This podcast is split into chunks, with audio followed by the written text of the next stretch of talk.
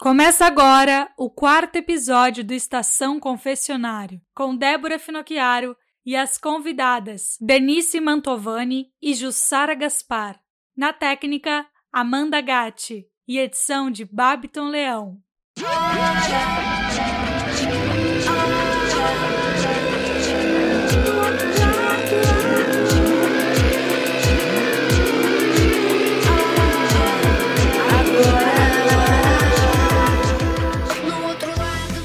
Olá, caríssimas e caríssimos ouvintes. Muito bem-vindos à primeira temporada da nossa Estação Confessionário, que vai ao ar às quartas-feiras, 19 horas, a hora do Brasil, com reprise aos sábados, 15 horas, aqui na Rádio Web Estação Democracia e fica disponível no nosso podcast no Spotify Confessionário Relatos de Casa.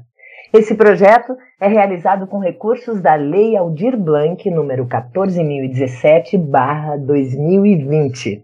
Eu sou Débora Finocchiaro e, entre outros, sou atriz, diretora, criadora e produtora da websérie Confessionário Relatos de Casa, que deu origem a esse programa Estação Confessionário, porque precisamos falar sobre isso. Confessionário Relatos de Casa é uma websérie sobre violência doméstica e de gênero que tem uma super equipe que traz, entre tantas outras e outros, Luiz Alberto Cassol, cineasta e um parceiro incrível que assina junto comigo a direção e a criação da websérie e a Amandinha Gatti, minha querida atriz da primeira temporada e agora minha sócia, nossa sócia do projeto, e é ela que está aqui com a gente no comando técnico do nosso programa. A nossa websérie teve a sua estreia no dia 24 de agosto de 2020, durante a pandemia, no canal do YouTube Confessionário Relatos de Casa. E em janeiro desse ano começou a ser veiculado também no IGTV do Instagram e tem como objetivo, entre outros, estimular a denúncia e encorajar as mulheres a exporem as suas histórias de abusos, de violações. O roteiro é baseado em relatos reais, notícias, histórias diversas, sendo que na segunda e terceira temporadas algumas atrizes contam as suas próprias histórias de violência, com muita generosidade e transparência, que é o que prima o nosso trabalho. Ao fim da maioria dos episódios, a advogada especialista em advocacia para mulheres, Gabriela Ribeiro de Souza, traz informações sobre fatores de risco, tipos de violência e formas e contatos para denúncia. Então, acompanhem, curtam, compartilhem e se você é vítima ou conhece alguém que seja vítima de qualquer tipo de violência, denuncie. E hoje, no nosso programa Estação Confessionário, que tem o título História e Política das Mulheres, trouxemos as preciosas convidadas Jussara Gaspar, atriz, e Denise Mantovani, jornalista e doutora em ciência política. E queridas, por gentileza, eu peço que vocês se apresentem para os nossos ouvintes. Oi, Débora. Oi, ouvintes. Prazer estar aqui com a Denise também e com a Amanda Gatti, essa super profissional artista aí que também tenho muito carinho. Ah, eu sou a Jussara Gaspar, eu também é, eu sigo os passos aí da Débora Finocchiaro, que é a minha ídola no teatro, né, que foi precursora aí de trazer essa discussão para a cena, né, de violência doméstica. E eu tenho uma companhia que eu cofundei com outros artistas em 2009, e essa companhia a dramática, ela se ocupa em levar essas temáticas femininas para a cena né? Levar um teatro, uma escrita feminina, uma história que nunca foi contada, um, que a gente está descobrindo aí, que a gente, que no século XX só, né, a gente descobriu que havia uma história da mulher, né? E essa história está sendo contada e ela está muito bem consolidada nas universidades, na, na assim no meio acadêmico também. Então, uh, tô aí para debater, para dialogar, para trazer esses assuntos para o diálogo, porque sim, a gente tem que falar sobre isso. Olá às ouvintes, aos ouvintes do programa Estação Confessionário. Quero agradecer aqui a Débora Finocchiaro pelo convite e dizer da minha alegria de estar aqui junto com a Jussara Gaspari, junto com a Amanda Gatti, essa nesse momento que a gente pode aqui trocar ideias e refletir sobre a, as nossas vivências, né? Eu sou Denise, como a Débora disse, eu venho do, do jornalismo, fui jornalista por muito tempo e tenho me dedicado nos últimos anos aos estudos de teoria feminista no campo da ciência política. Então, a gente sou ativista feminista, participo de movimentos feministas é, e a gente tem nesse processo lutado para construir um, um, caminho transformador para todas nós, porque eu acho que isso que a Débora fala na abertura, ela é uma realidade que todas nós de alguma forma vivenciamos numa sociedade como a nossa, que ela é machista, muito conservadora e violenta contra todas as mulheres em graus diferentes, claro, mas acho que de alguma maneira todas nós passamos por situações em que a gente sente a opressão e a violência desse machismo e sexismo contra nós. E para mim é uma alegria estar aqui com vocês. Eu acho muito legal ter vocês duas juntas, assim, porque é a primeira vez que. E, e, é incrível essa, esse momento, né? Que a gente acaba se conhecendo virtualmente.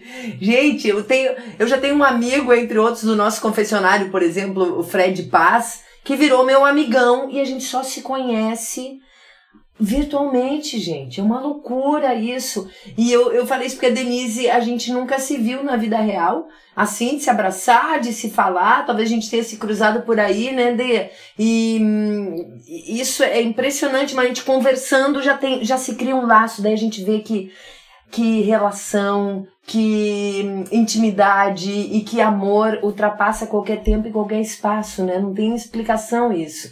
E quando eu falei com a Denise, na hora eu lembrei da Jussara, porque a Denise falou dessa questão da história da mulher, né? E a Ju, a gente está querendo, a gente vai construir um trabalho juntas, já estamos nesse processo, né? Nesse desejo de estarmos juntas, cenicamente também. E, e a Jussara me trouxe várias informações a respeito disso e é uma estudiosa desse lugar. Então vai ser muito bacana ouvir vocês uh, sobre. Ai, eu ia dizer a trajetória da mulher na, na, na, na, vida, né? No, no planeta Terra, nessa existência. A gente começa a ampliar, assim, né? O que, que é essa coisa de ser mulher hum, na história da humanidade, né? Então, muito, muito feliz de vocês estarem aqui com a gente mesmo. Então, passo a palavra para vocês. Nós, né, Débora, é muito é muito lindo começar a pesquisar sobre isso, porque a gente está juntando peças, é um quebra-cabeças, né? Porque e, e, os documentos foram destruídos, um, às vezes o protagonismo era roubado pelo próprio companheiro. A gente vê um caso aí muito que chegou até nós, que é muito famoso, que é o caso da Camille Claudel e do Rodana. Uh, eles são uh, uh, um, é, 1896 por aí que eles que ela começa a ser auxiliar dele. Mulheres não podiam assinar obras de arte. A gente a gente parte de um de um, de um pressuposto que no século XVIII gurias a gente ainda discutia se mulheres eram uh, uh, intelectualmente capazes então é uma coisa muito absurda, né? É, era, era um, é, nós éramos tidas como uma, uma é, era uma, uma, um ser intermediário entre a criança e o homem, entendeu? Era uma coisa, então tudo era quando se escrevia na dramaturgia, e por isso eu digo, também no teatro a gente tem que pautar sim uma história das mulheres, porque também aí há muito a se desvelar, muito apagamento histórico. É, é, é, nos, nos, nas dramaturgias era sempre a, a, a perdulariazinha, como no caso do Henrique Ibsen, que é o primeiro que faz a protagonista dele bater a porta atrás de si si, né? Tem uma rúbrica no Casa de Bonecas que é, a, a para mim, a parte mais linda de toda essa obra dramatúrgica, que é essa rúbrica que acaba o livro.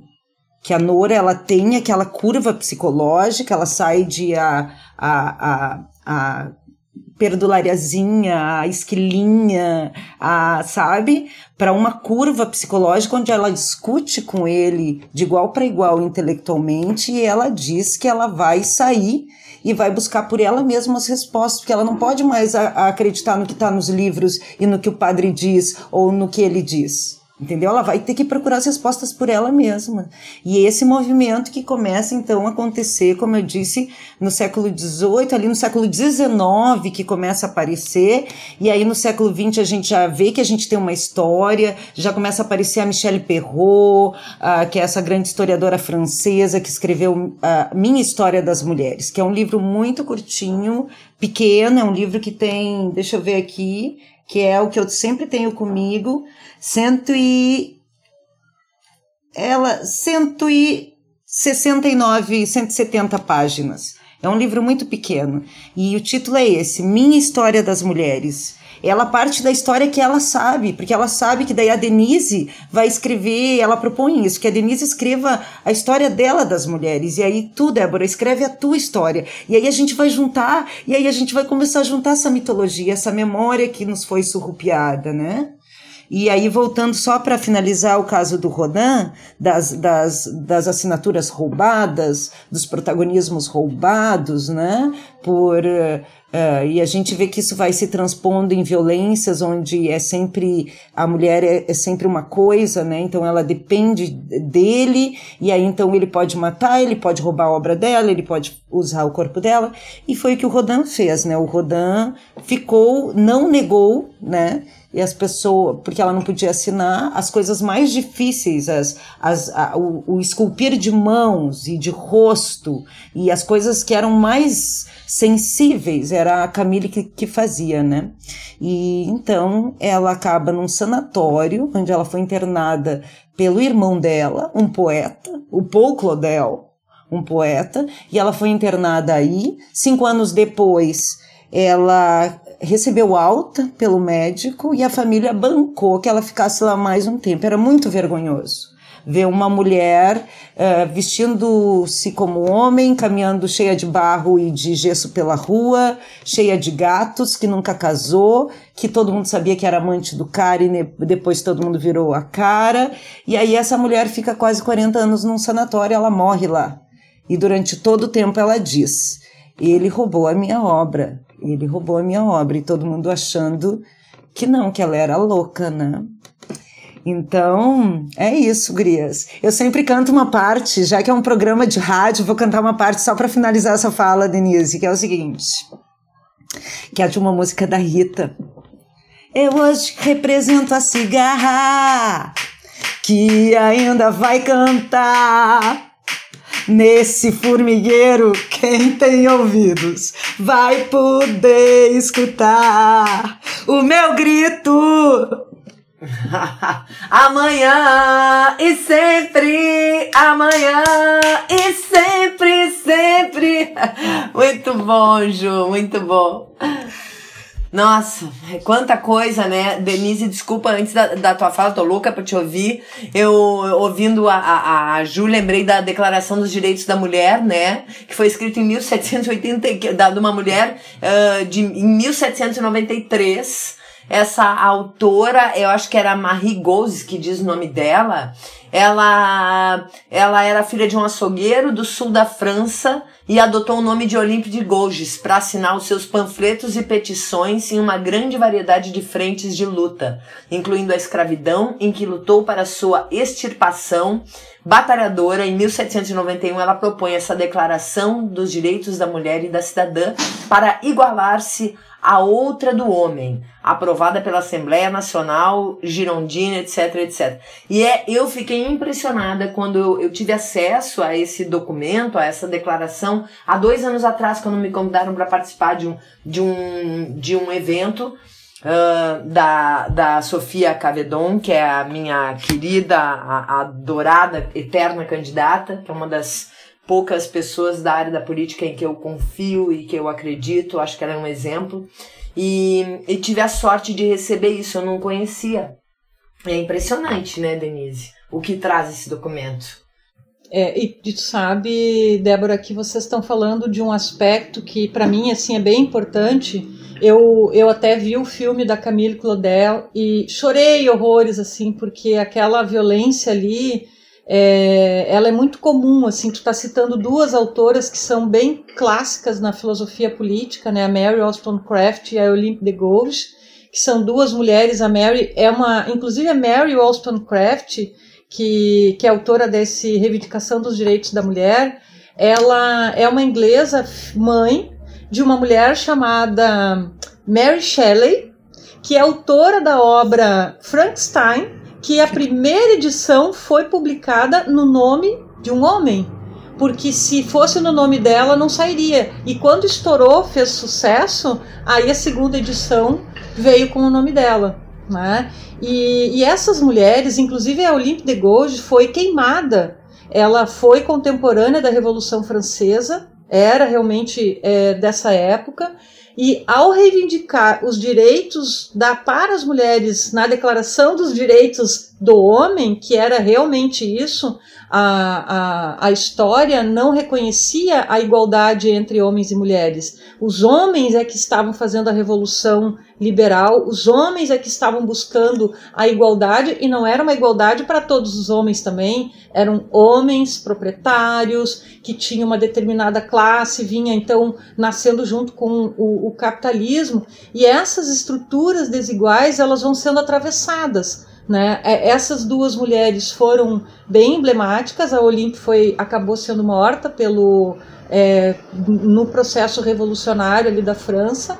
A Mary também sofreu com todos os preconceitos, inclusive a Jussara estava chamando atenção para algo que eu acho que, que isso ela é um, um elemento que, que, que que perpassa os séculos e até hoje a gente vê que é o tema do preconceito que eu falei na, no início do machismo, que é essa estrutura que forma a nossa sociedade. Eu estou trabalhando num, num texto e estava casualmente buscando um, um livro que chama-se O Contrato Sexual, que é um livro de uma autora chamada Carol Pateman, uma, uma autora inglesa, que ele é um clássico do, da teoria feminista também, em que ela vai fazer essa mesma crítica à origem da sociedade moderna.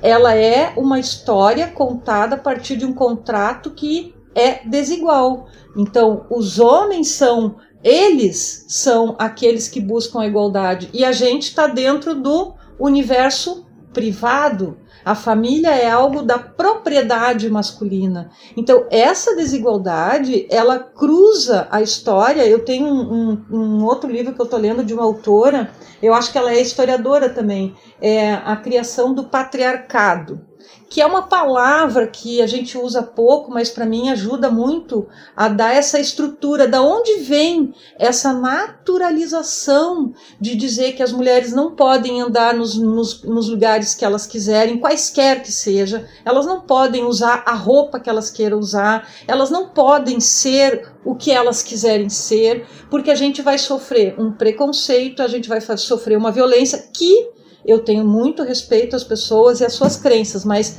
a instituição, Estado como nasceu e igreja nas suas relações de poder vem muito antes da nossa era moderna, né, que a, a Jussara estava bem lembrando ali do século XVI, XVII, esse livro da criação do patriarcado, ela constrói, remonta a origem dessa construção de dominação de seis mil anos atrás. Então vocês vejam assim, é, um, é, é muito incrustado. E aí, assim, a gente hoje ouve, e eu falo da igreja porque eu acho que o papel das religiões até hoje, das instituições religiosas e dos seus segmentos conservadores, porque não é uma coisa só, é de naturalizar, botar na nossa cabeça que a gente não pode, que a gente tem que ter culpa, que a gente tem que ter vergonha, que se a gente apanha, o problema é nosso, se a gente sofre uma violência sexual, o problema é nosso. As meninas, é um horror o que a gente tem vivido, o que a gente está ouvindo falar, e a gente vê uma sociedade que fala de números, mas né? Que atitude se toma, ainda mais num contexto que a gente está vivendo hoje no Brasil, em que o governo que comanda o país é misógino, é racista, é excludente. Então, assim, isso quem acaba sofrendo a primeira. A, a, a base desse, dessas violências todas são as mulheres, né? Sobretudo as mulheres negras, as mulheres que são pobres, as mulheres que precisam migrar. A gente está vendo aí um monte de pessoas que estão vindo de outros países, fugindo de, de violências, enfim. E, e, a gente são as mulheres, as mulheres e seus filhos, né? Então eu acho que a gente precisa realmente falar sobre isso, porque essa história ela não se resolveu, né? Essa história de, de, de, de violência sobre nós, ela permanece. Então eu acho que quanto mais a gente falar, mais a gente discutir, mais a gente questionar, da onde vem isso? Por que, que, que é dito que é assim que tem que ser, né? A gente vai talvez conseguir abrir alguns espaços aí para os nossos direitos, todas as mulheres. E porque é tão naturalizado, né, Denise? É, já está no nosso, no nosso inconsciente. A gente já nasce com isso, nós mulheres, né? Já, já somos incrustadas de culpa, de medos, de nãos, e a gente reproduz isso. As nossas falas muito, muitas vezes são machistas. As nossas. Eu, eu venho buscando isso e, e, e coloco aqui pra gente. Toda essa história do confessionário também vem mexendo muito numa questão que eu acho importante da gente levar em conta, que é nos, a nossa responsabilidade diante dos fatos, né? Porque a gente tem uma tendência sempre a botar fora, né? Ah, o problema é o outro, o problema é o sistema, o problema é o governo, mas o problema sou uhum. eu também, né? Onde é que eu sou a violenta? Porque eu consigo também, tenho tentado reconhecer em mim o machismo, em mim a violência, quantas vezes eu sou aqui violento, quantas vezes sou eu que, que ajo de uma forma de aceitar isso para poder abrir, para poder ampliar o meu pensamento sobre essas questões. Uh, acho importante a gente se autorresponsabilizar também, né? Porque uhum. a gente acaba reproduzindo e naturalizando coisas porque a gente está acostumada, a gente é domesticada diante disso. E, e, eu consigo reconhecer na minha vida quantas vezes eu exerci, eu fui o violento, eu fui a machista, eu fui isso, eu fui aquilo, que nem. Uh, uh, e naturalmente agora no, no, início desse. Quando eu tava gravando a, a, o início, aqui a introdução do nosso, da nossa estação confessionário, a gente teve que parar e regravar porque deu um problema de internet. Ajude-se. Para aí, Dé. Uh, repete aí uh, o, o olá. Caríssimo, uh, falou caríssimos ouvintes. E ela disse, coloca caríssimas. Aí, pô, eu agradeço, Ju, obrigado. Porque naturalmente eu digo caríssimos ouvintes. E, e, e hoje eu, eu, já vou sempre colocar caríssimas, ouvintes, caríssimas e caríssimos ouvintes, né? Uh, porque já é natural, já é normal, já é naturalizado. E, enfim, quis falar isso por essa. Porque são mudanças de paradigma e são mudanças. De, é, é, é, na, é formiguinha, né? É trabalho de formiguinha. Porque se eu não mudar em mim, não adianta. Porque a gente vê aí um monte de discurso e bandeiras e feministas, ou istos e aquilos, né? Os títulos, e na sua ação exerce o poder, humilha o outro. Isso é, é tão. Eu acho que a gente precisa olhar para isso seriamente, sabe? Nos nossos meios. Ah, é porque a artista é uma cabeça mais aberta. A gente tem uma ilusão, ah, não, porque a pinta é feminista, então a pessoa é mais. Não! Não é nenhum título, nenhum lugar nos, nos baliza como um ser humano, um bom caráter, né? Então, a, como a gente manter a base, isso é um questionamento que eu venho fazendo para mim diante da vida e, e, e tô levando para os meus e para quem está me escutando. Ah, como é que a gente consegue colocar em prática os nossos discursos, né? Porque esse é o grande desafio, eu acho uh, da gente se autorresponsabilizar, ainda mais hoje, repetindo o que a Dê falou, nesse desgoverno, nessa vergonha, nesse troço, nesse troço retrógrado que estamos vivendo e que esse monte de coisa saindo do armário também, nós vendo reações e ações que a gente diz, meu Deus, como? Como que é possível ouvir isso em pleno século XXI, em pleno 2021, né? E...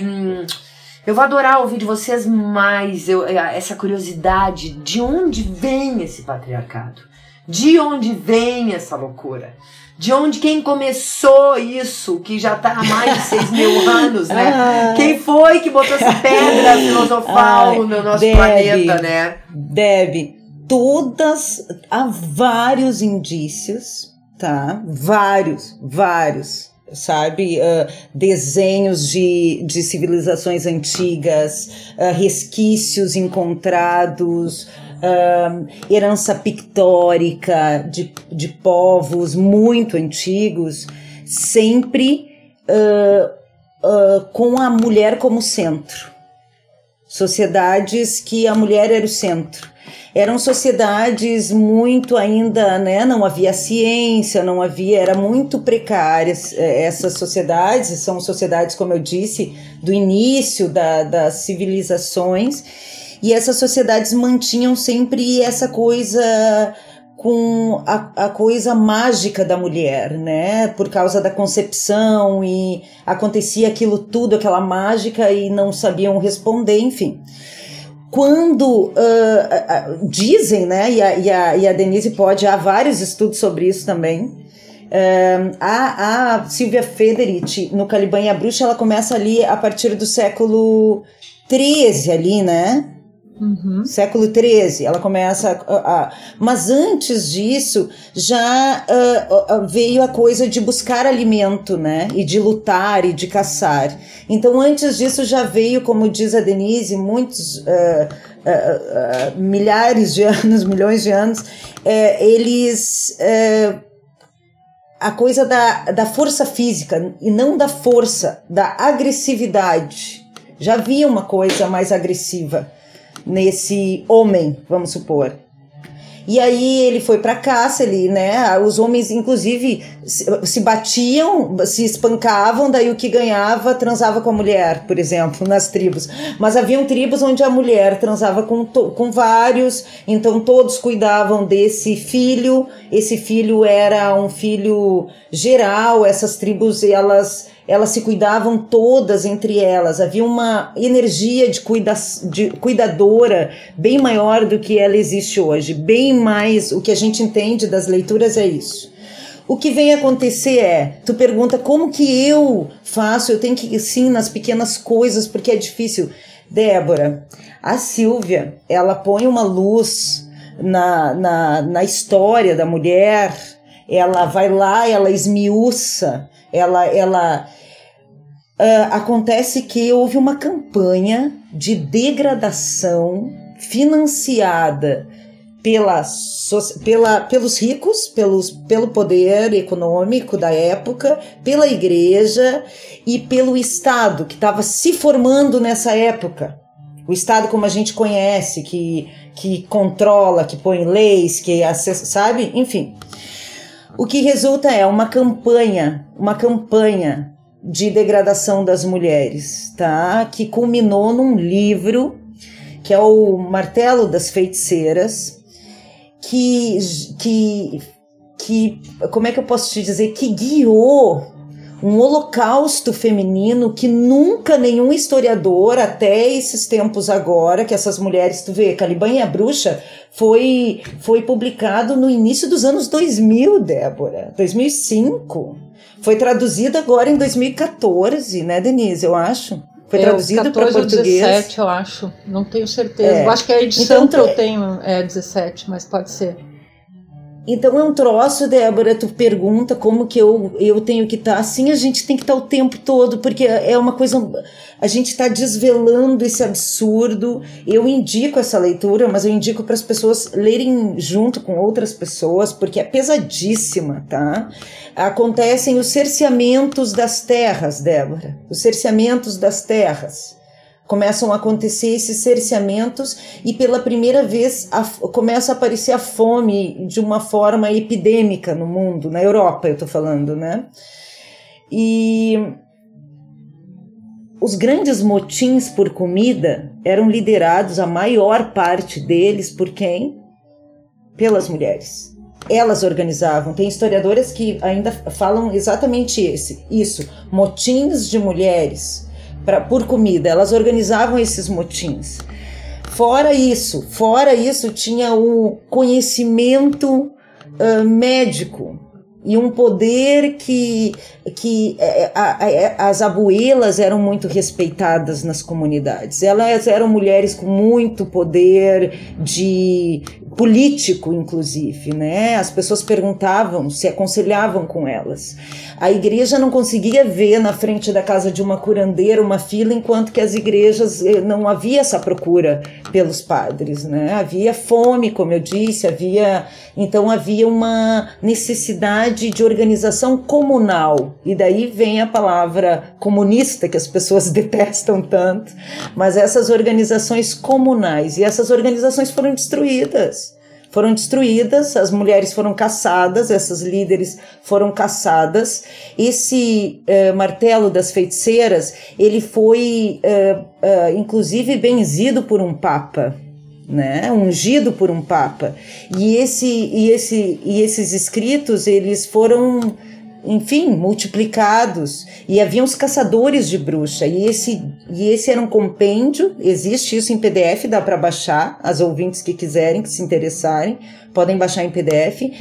A, como identificar uma bruxa, como fazer uma bruxa falar. Então eram, eram coisas absurdas, ah. Débora.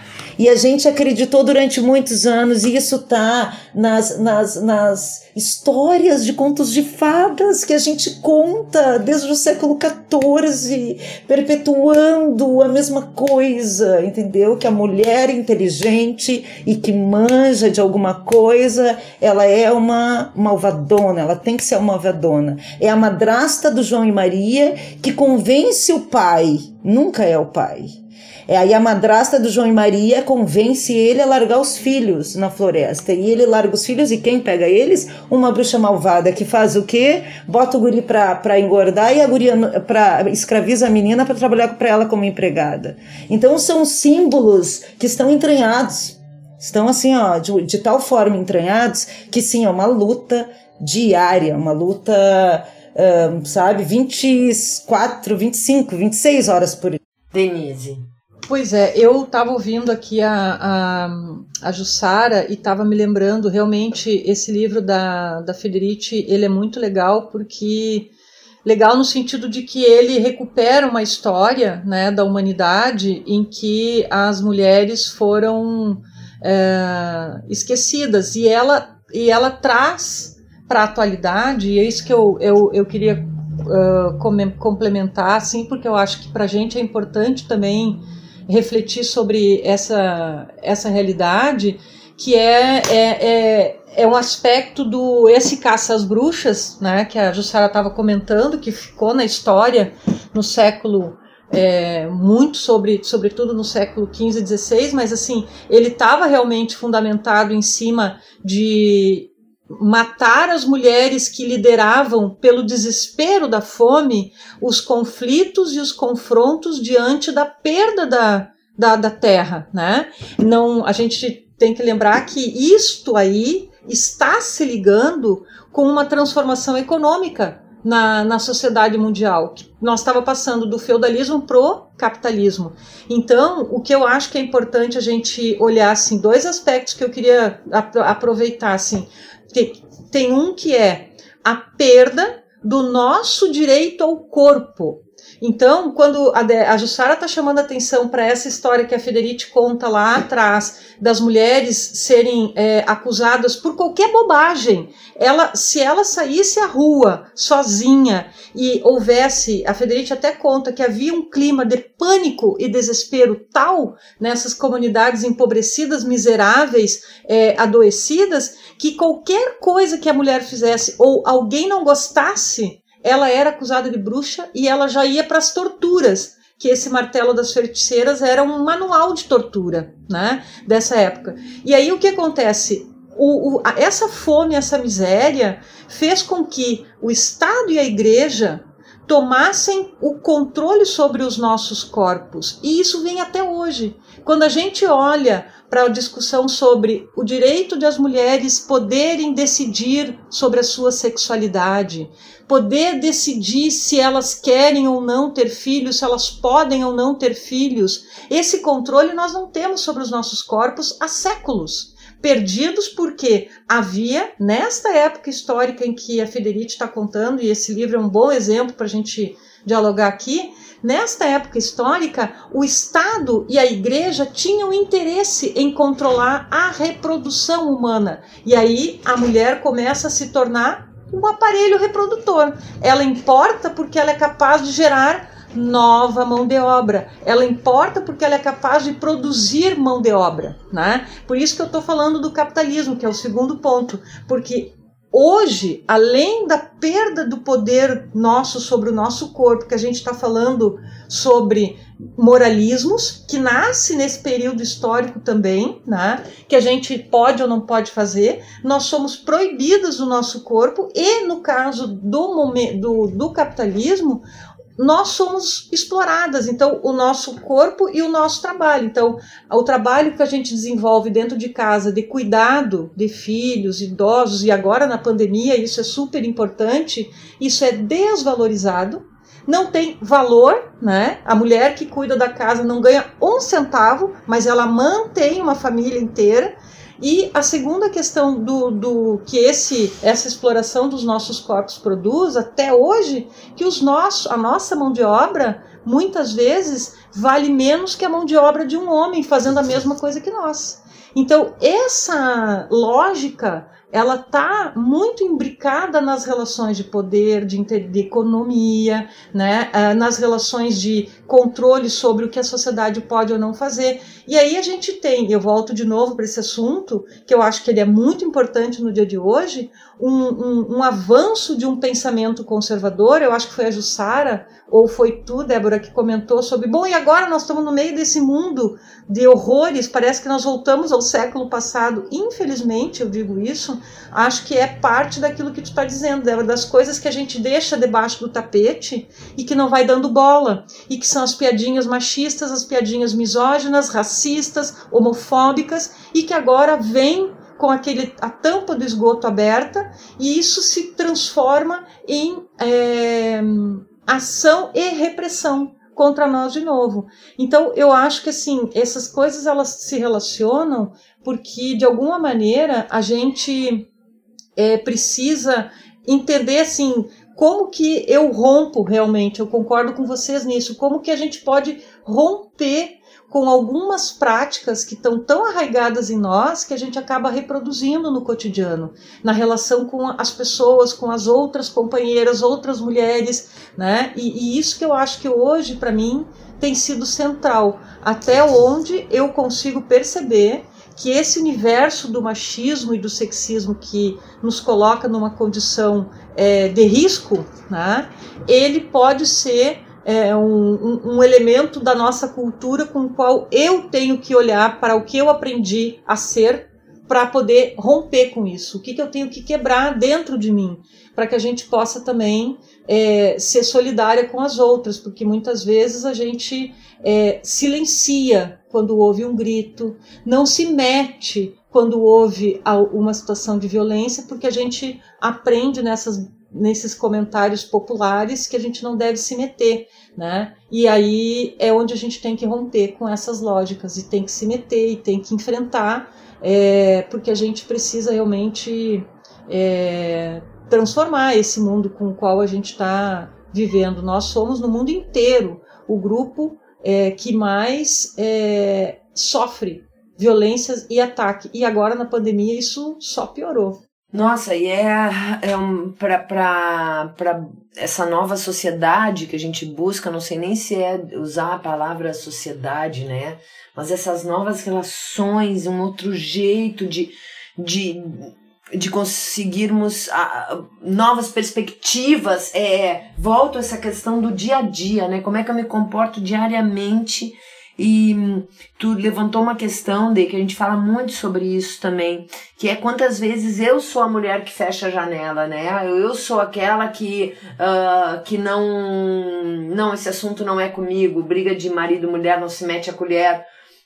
Uh, a gente já falou disso em, em algum vários assuntos desses nossos aí. A gente também é muito uh, a nossa conduta vem muito a partir dos ditados populares, né? E se a gente olhar para esses ditados populares, eles todos têm um caráter patriarcal, uh, ou opressor, ou uh, preconceituoso, ou de tirar vantagem, né? Terra de cego, uh, quem tem um olho é rei. É sempre uma coisa de passar por cima do outro.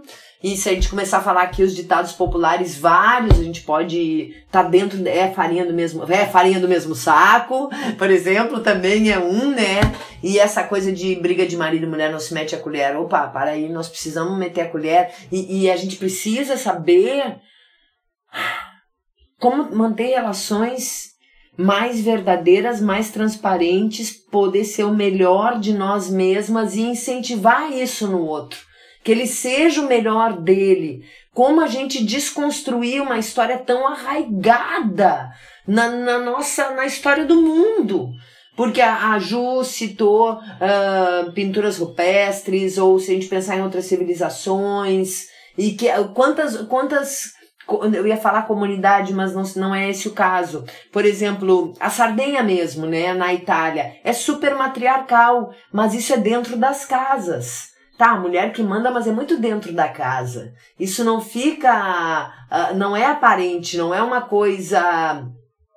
E nem de que a mulher manda, né? Essa igualdade, né? Como é que a gente consegue de fato ter essa igualdade, manter essa igualdade no mundo onde as mulheres, enquanto nós estamos aqui falando, quantas e quantas mulheres estão sendo agredidas, assassinadas, estupradas, uh, presas em suas casas e entre elas mesmas e entre as mulheres também são machistas.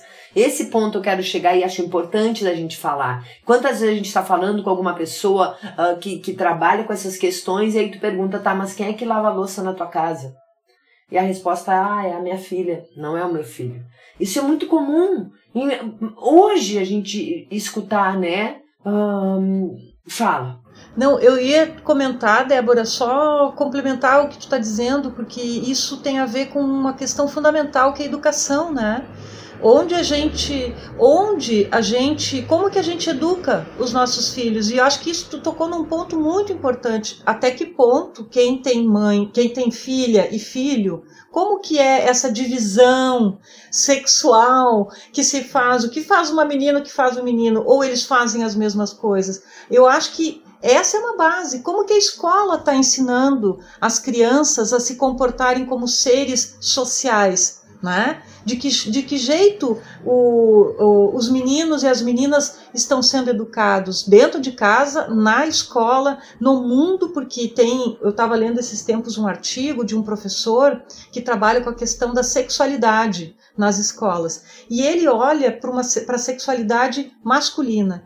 E ele relata uma série de violências que os meninos sofrem nas escolas para se tornarem machos. Porque parece que macho. para ser homem, o padrão é o macho, aquele sujeito violento, agressivo, que se impõe que sobre rica. os outros e as outras. Então ele vai contando uma sequência de histórias, então que o, as crianças, os meninos, e ele fala deles, eles não têm a menor chance de não serem aquele, aquele sujeito machista, é de não reproduzir esse machismo, porque se eles não fizerem isso, eles vão ser taxados de uma série de, de argumentos homofóbicos e vão ser enquadrados. Então, assim, para eles serem aceitos, eles precisam se tornar machos, machistas. É, é violentíssimo isso, né? E, e, isso precisa ser rompido. É muito legal tu, tu, tu trazer isso, Dea. Porque é, é uma outra questão que a gente estava falando. É Ontem violento. mesmo, anteontem, a gente gravando é um outro programa do nosso Estação, as gurias uh, e também várias mulheres colocam isso. Não, que, que eu também concordo em parte. Não, nós não temos obrigação nenhuma de educar os homens. Eles que têm que ir atrás né, da, da, informação. Também acho que eles têm que ir atrás da informação, né? Os homens precisam se conscientizar mais disso. Mas uh, eu discordo de um ponto. Eu acho que sim, que nós precisamos falar com eu os homens acho. sobre isso.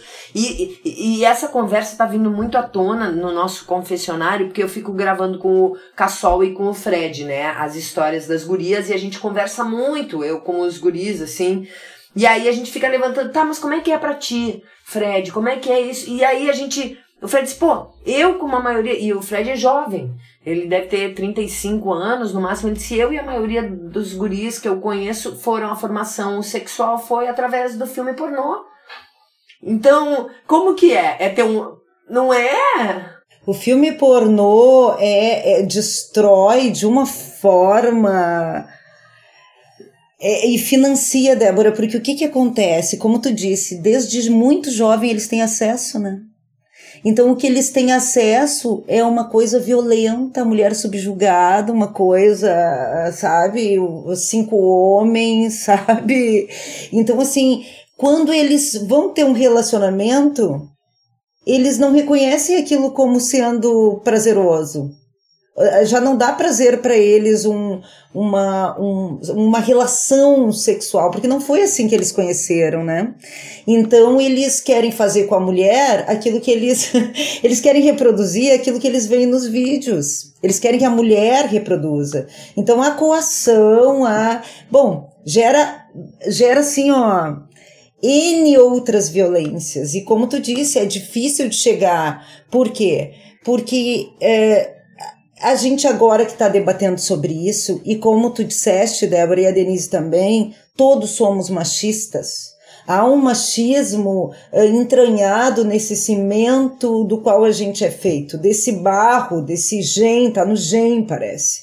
Então é um troço que sim, tem que ser combatido o tempo todo e com amor, sim, eu também concordo, porque se tem uma coisa que nós mulheres podemos ensinar e dar para esse mundo é essa energia, porque essa energia é muito nossa. Essa energia, tu falaste, ah, os homens têm que procurar Cara, é muito difícil. Tu vê que os homens eles quase não se procuram, eles quase. Uh, tu vê mulher, tá sempre fazendo uma oficina disso, eu vou fazer uma oficina daquilo, eu vou com as gurias ali. A gente tá sempre fazendo um bolinho, a gente tá sempre procurando, sabe, conversar sobre isso.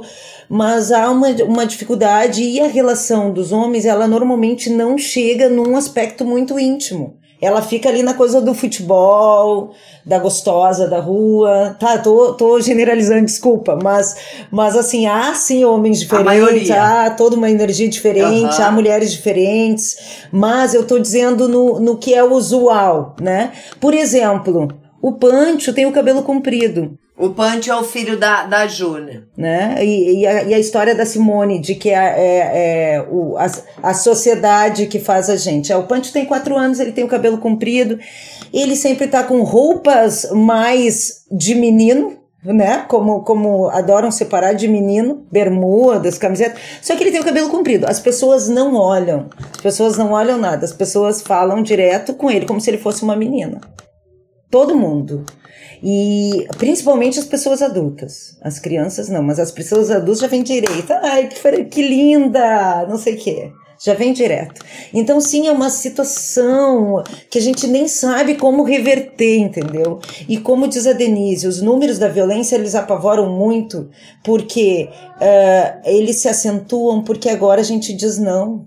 A gente diz não, a gente não quer que nos batam. A gente não quer engolir sapo, a gente não quer mais ser a, a escravizada da casa, que faz a comida, que faz, que lava a roupa, que tarará, tatatá, e a pessoa só fica lá com o controle remoto. Não, essa essa essa ideia tá chegando de uma de uma de um gerir doméstico compartilhado, porque todo mundo vive nessa casa, todo mundo suja e todo mundo tem um comprometimento com ela, né? E talvez aí, como diz a Denise, esteja essa educação primeira da, da criança, que é ver um ambiente compartilhado, que é ver um, um ambiente onde todos compartilham, onde todos são importantes, onde todos precisam uh, fazer a sua parte para que aquele lugar esteja organizado e seja. e todo mundo tenha um tempo de um ócio. Uh, a mulher também precisa do, do seu ócio, todos precisam, né?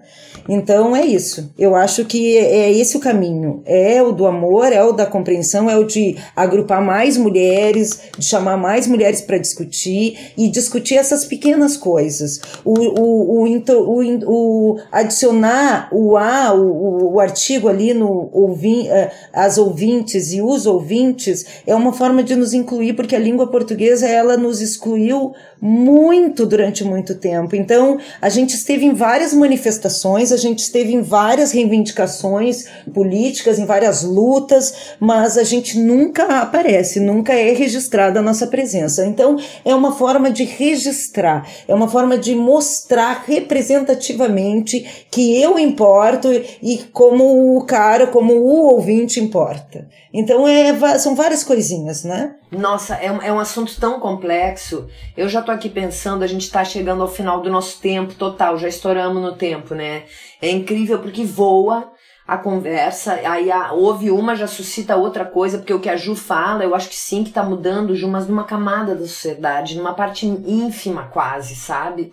Eu acho que na maioria é como é que a gente rompe, aí eu venho aqui no chamado, para nós todos, para nós todas, para todas as ouvintes, para todos os ouvintes, nós juntos como humanos, como é que a gente consegue ampliar essas conversas para outras camadas, para outros lugares, outros tipos de pessoas pessoa, que a gente consiga de fato romper as nossas bolhas. Uh, estarmos aqui no Estação Democracia, nessa rádio web, é uma tentativa de chegar em outros lugares, de, de, de nos fazer ouvir e, compa e escutar. Eu quero escutar a pessoa que, que mora, num, eh, que, que é menos privilegiada monetariamente, digamos, as pessoas mais pobres, mas eu quero ouvir aquela mulher rica também que não fala porque tem medo de falar, porque tem medo de perder, porque tem muito mais a perder. Né? Tem um outro problema aí das pessoas com dinheiro que tem muito mais a perder, então compactuam muito mais com essas regras sociais. Uh, enfim, é tanta coisa, né? Mas a gente precisa encerrar. Eu posso dizer e vou dizer que eu, que eu agradeço demais vocês e a vontade que é é fazer um segundo, uh, uma segunda edição com vocês duas, porque eu fiquei aqui louca para perguntar mais mil coisas para vocês, para Denise. Nossa, a Denise tem uma experiência também para compartilhar com a gente que não deu tempo aqui, porque é tanto assunto. É, e a Ju, de todas as nossas construções, né, Ju, artísticas também.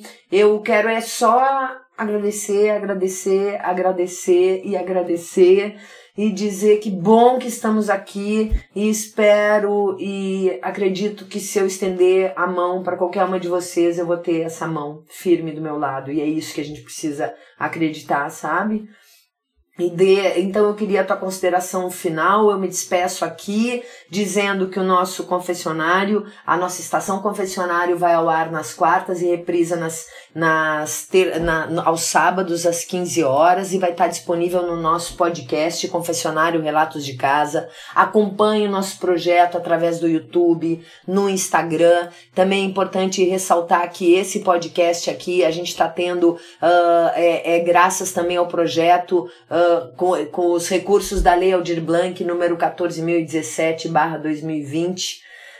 Ah, chega a ficar sem ar para falar bem rápido dizer para vocês que são lindas. E que Denise, já tô louca pra te conhecer ao vivo, te abraçar, te trazer para tudo. E quero te ouvir, que tu te despeça aqui da gente, tuas considerações finais e a Ju. E já extrapolamos nosso tempo de novo, né, Amandinha? Bom, eu queria então assim agradecer, Débora, de, de coração esse momento aqui nosso de reflexão para Jussara, Amanda que está aqui com a gente a, na retaguarda, mas está junto aqui. É, muito obrigada por a gente poder estar tá aqui e eu ter a oportunidade de ou, encontrar vocês, mesmo que assim a distância, é uma alegria, uma honra também.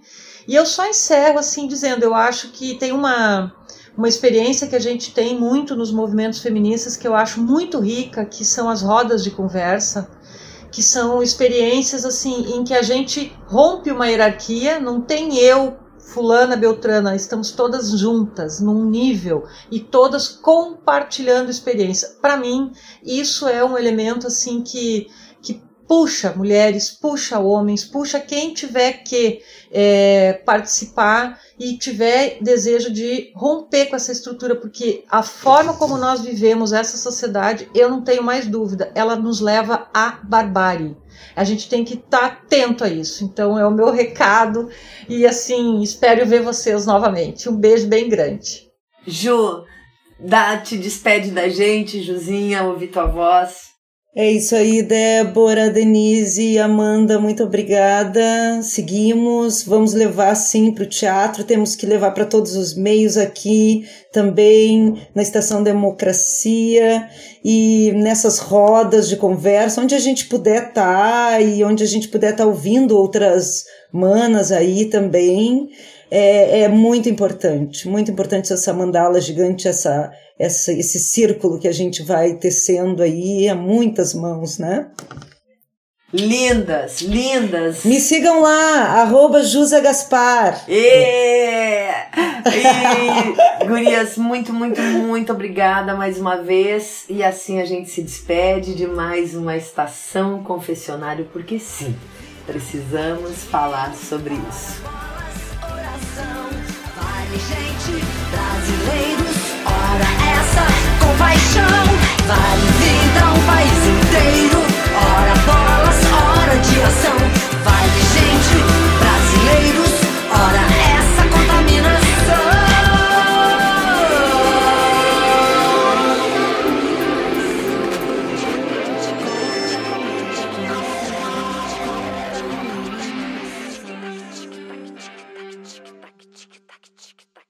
Esse foi o quinto episódio do Estação Confessionário, com Débora Finocchiaro e as convidadas Denise Mantovani e Jussara Gaspar.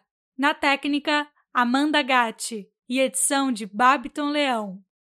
Esse projeto é realizado com recursos da Lei Aldir Blanc número 14017/2020.